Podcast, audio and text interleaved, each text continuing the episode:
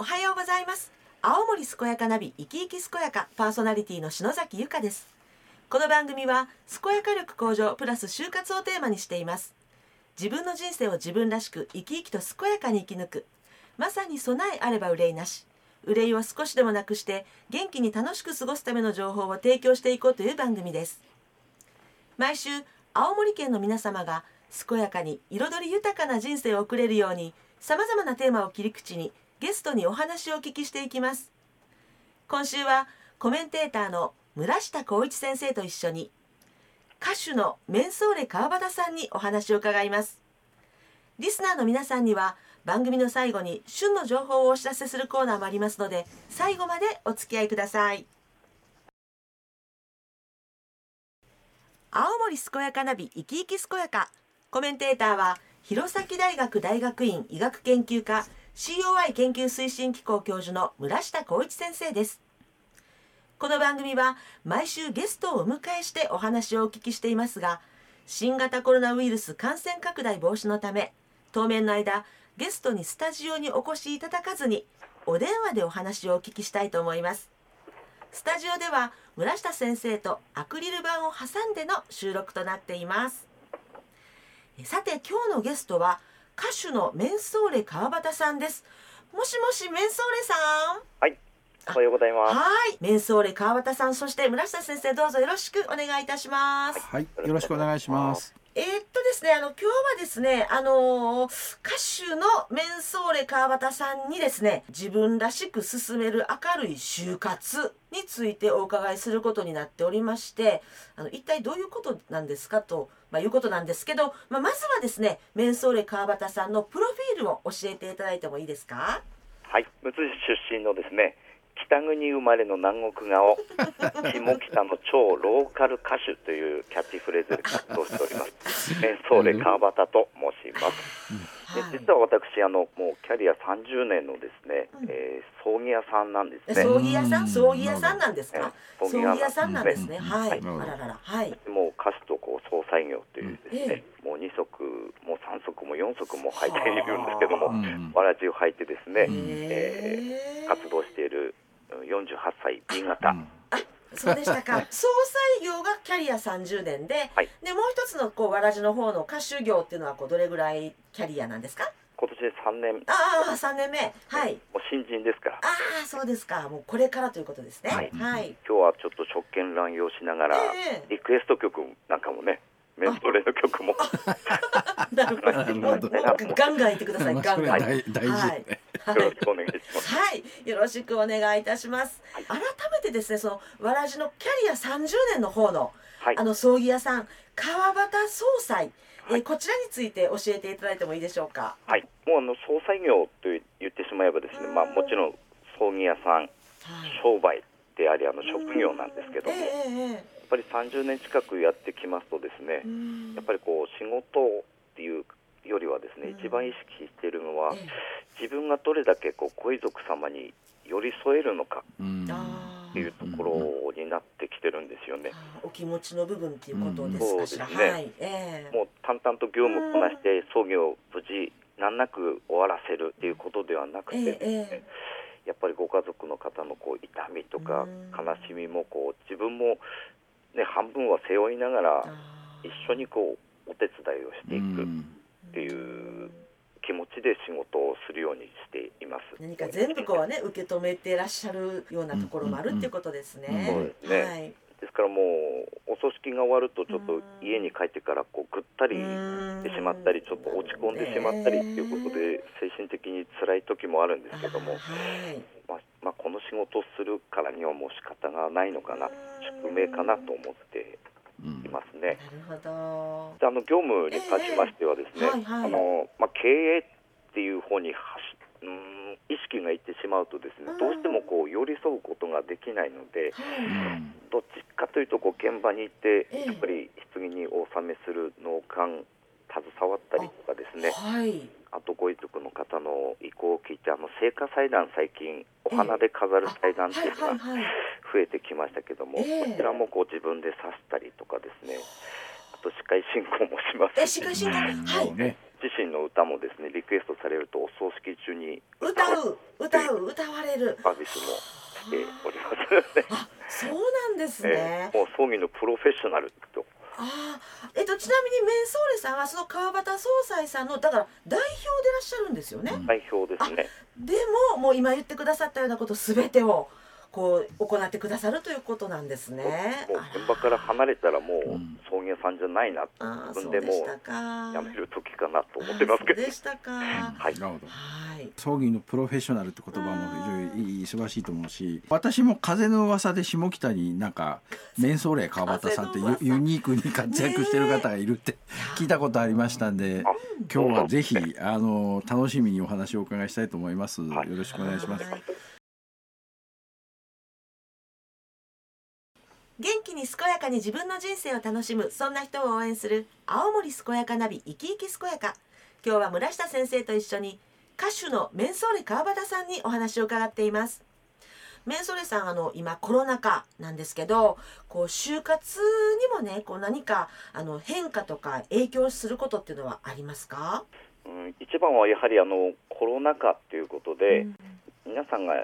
全然今まで意識しなかったこの死というものをですね、はい、やっぱり少しは考えるきっかけになったんじゃないかなと思っています。はい、で何よりもあの緊急事態宣言などでですね、ご家族の葬儀に駆けつけることができないという、はい、もう今まで考えられないですよね。本当にこの参列できないかもしれないということも考えて、やっぱりご自身やご家族へ伝えたいことをまとめておくというのがですね、今の時代には大切なのかなと思っております。具体的に何か方法があるということですね。前々からありましたけど、えー、エンディングノート。もちろんあのね自分の財産分与とか、えー、こう自分名義の口座が何個あっていくらあるのかとか、うん、そういうものを現実的なものも大切なんですけども、えー、私自身はやっぱりご家族に対する感謝とか思いとか、はい、そういうのを書き記すコーナーもありますから、そしてどういった葬儀にしてほしいかというのも、やっぱこのエンディングノートを使ってですね、えー、こう書いておくっていうのが大切なんじゃないかなと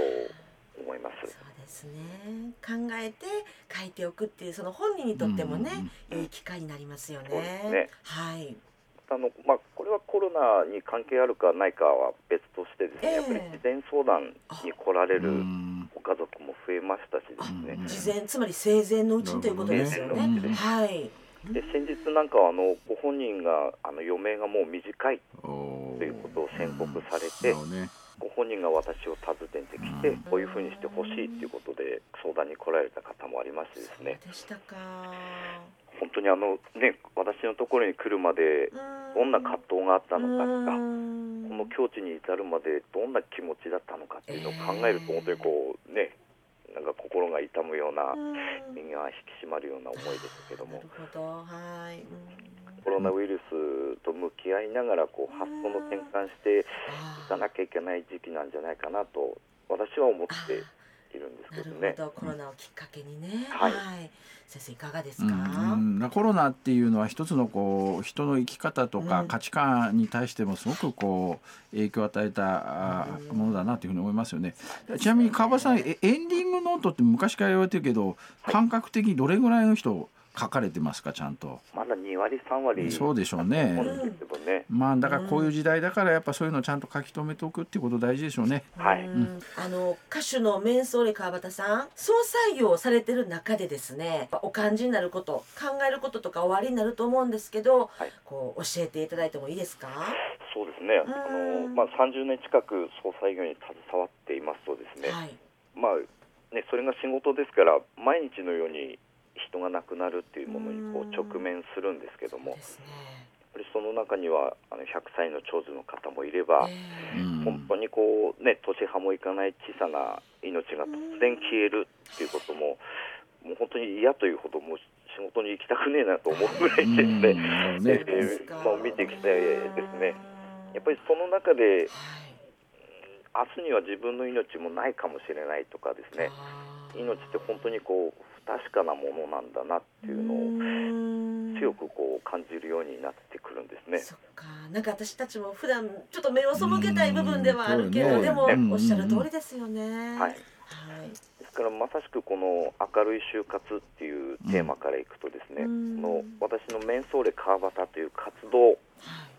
こちらがですね、えー、もう就活だと私は思ってまして、はい、やっぱり生きているうちに元気なうちにやりたいことをやろうと。なるほど。だからこうこの葬儀は何やってんだと。なるほど。本当に叩かれましたけど。そうなんだ。ええ、でもねこうやっぱり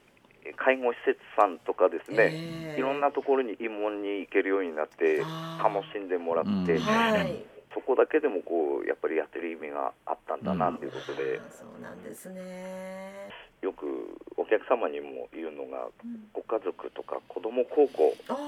として、自分がね生きている責任としてこう就活しておくべきですよっていうのをお伝えしています。そっか、なんかそういうふうに聞くとこう就活にも新しい意味がまたね、うんね加わってくるような気もしますよね。ね大切なね家族のためにと思えば、できるんじゃないかなと思いますし。そうですね。うん。でこう具体例ちょっと言ってみたいんですけど、えー、ぜひご家族が困っていることの一つとしてですね。はいやっぱり誰に亡くなられてから誰にお知らせすればいいのか。あ、その家族とか以外ということですね。そうですね。男性なんかまあ例えばお父さんが亡くなった際に、はい、うん職場のことをこうプライベートに持ち込まないとかいう方も結構いらっしゃるんですよね。で結果こうお知らせしないまま葬儀を終えてしまったりとかですね。そういう恐れがあるっていうことですね。これはこのお父さんちょっとね、はい、伝えておくべきだったよなっていうのを。就活ってそれから受け止める家族の方も準備しておけばよかったなっていうことにならないようにしておくっていうことが大事っていうことがよくわかりますよね。もう誰しもがもう自分の死っていうのは怖いですよね。私も怖いですし、はい、どんな世界なんだろうとかね、苦しいんだろうかとか思いますけど、でね、でも大切な家族のためと思えば、就活というものに抵抗なく向き合えるような気がしますし、やっぱり自分の最後を考えることによってこう逆説的にっていうか人生をこう考えていけるんじゃないかなと思います。が、生きていくための就活らえればいいんじゃないかなと思います。生きていくための就活、うん、なるほど、はい、先生いかがですか？いやなかなかいい言葉っていうかですね。就活を家族高校子ども高校として捉えるべきだとかね生きていくための就活であると、なかなか奥の深い言葉だと思いますよね。ね。じゃあ実はねさっき私自身もある経験があって、若い頃すごいお世話になったあの女子の方がいて、はいはい、その方が亡くなったの分かんなかったんだ。まあふとしたきっかけで知り合いの知り合いの知り合いみたいな人を通じてその話聞いていや本当かって思ってなんとか連絡先見つかってあの連絡取って奥さんがまあ非常にあの喜んでくれましたけどね。あのまあでもやっぱりいてよかったなと思いますよね。やっぱそういうのってありますね誰でもね。うん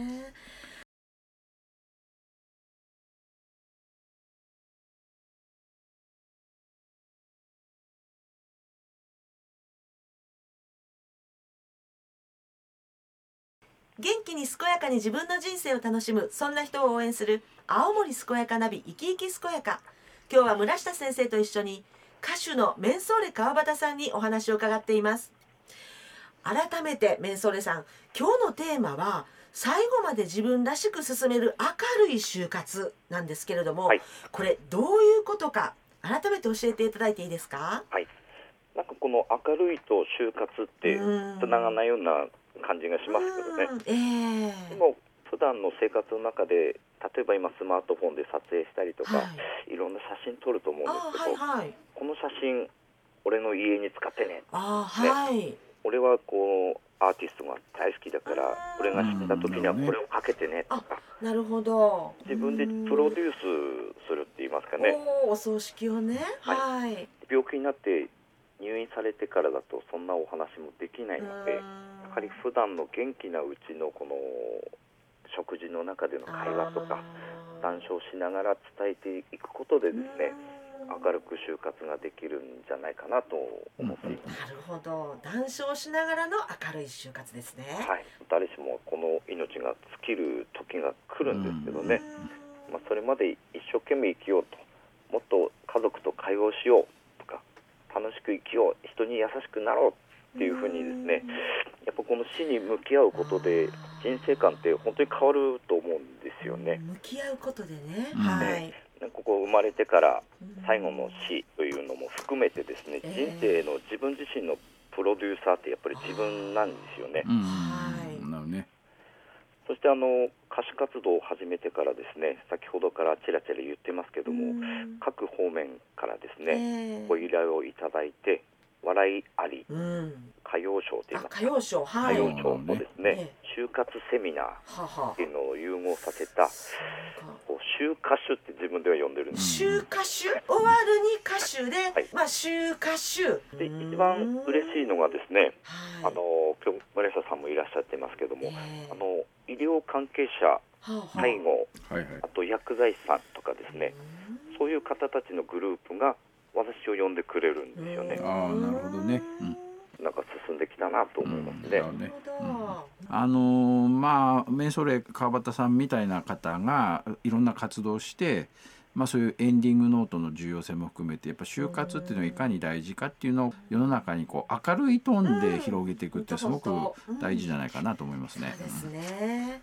あの川端さんも最後になってしまったんですけれどもあのリスナーの皆さんにメッセージをお願いいたします。はい。ではメンソーレ川端としてはですねコロナ禍でで、えー、去年、はい、2020年は少し活動の場面というのが少なくなってしまいましたが、総裁の仕事をしながら地元下北青森県、そして日本全国をですね、ね。盛り上げていけるような活動をしていきたいと思っているんですので、はい。えー、もう歌手としては、ええ、まあ、いつか「紅白歌合戦」に出ようと。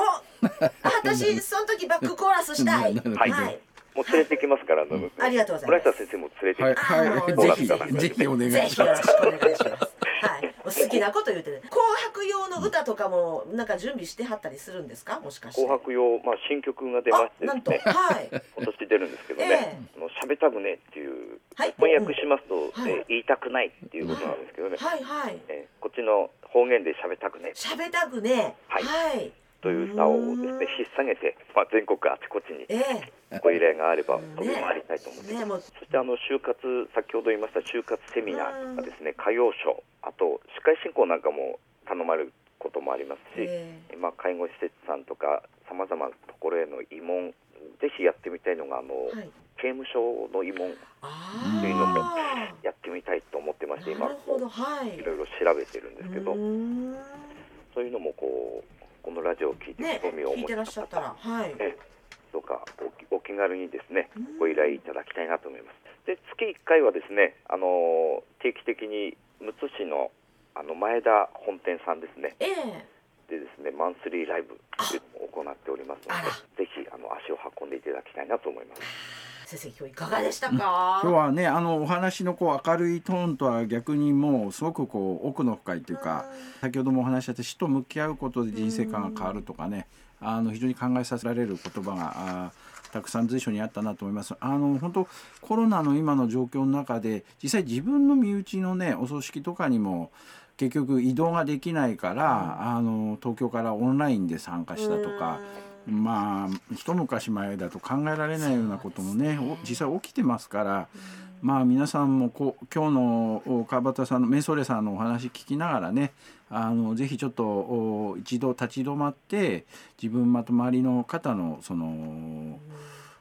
そういう死死っていうかね、えー、そういうことを向き合う機会になったらいいんじゃないのかなというふうに思います。まあ人間誰でも今ね世界で一番長生きしてるおばあちゃんは117歳ですけど福岡のおばあちゃんなんだけど誰もがそこまで生きれるわけじゃないしあだあのいずれやっぱ死を迎えますからことちゃんと真面目に向き合うというのはすごく大事だと思います。まあ、いずれ私はあのいつの日かあメンソレさんと一緒に、えー、紅白歌合戦連れてってもらうこと、はい、その日を楽しみにしてます。頑張ってください。はいわ、かりました。私も楽しみにしてます。はい、えー、今日は歌手でそして川端総裁代表でもあるメンソーレ川端さんにお話を伺いました、えー、メンソーレ川端さんそして村下先生どうもありがとうございました。はいありがとうございました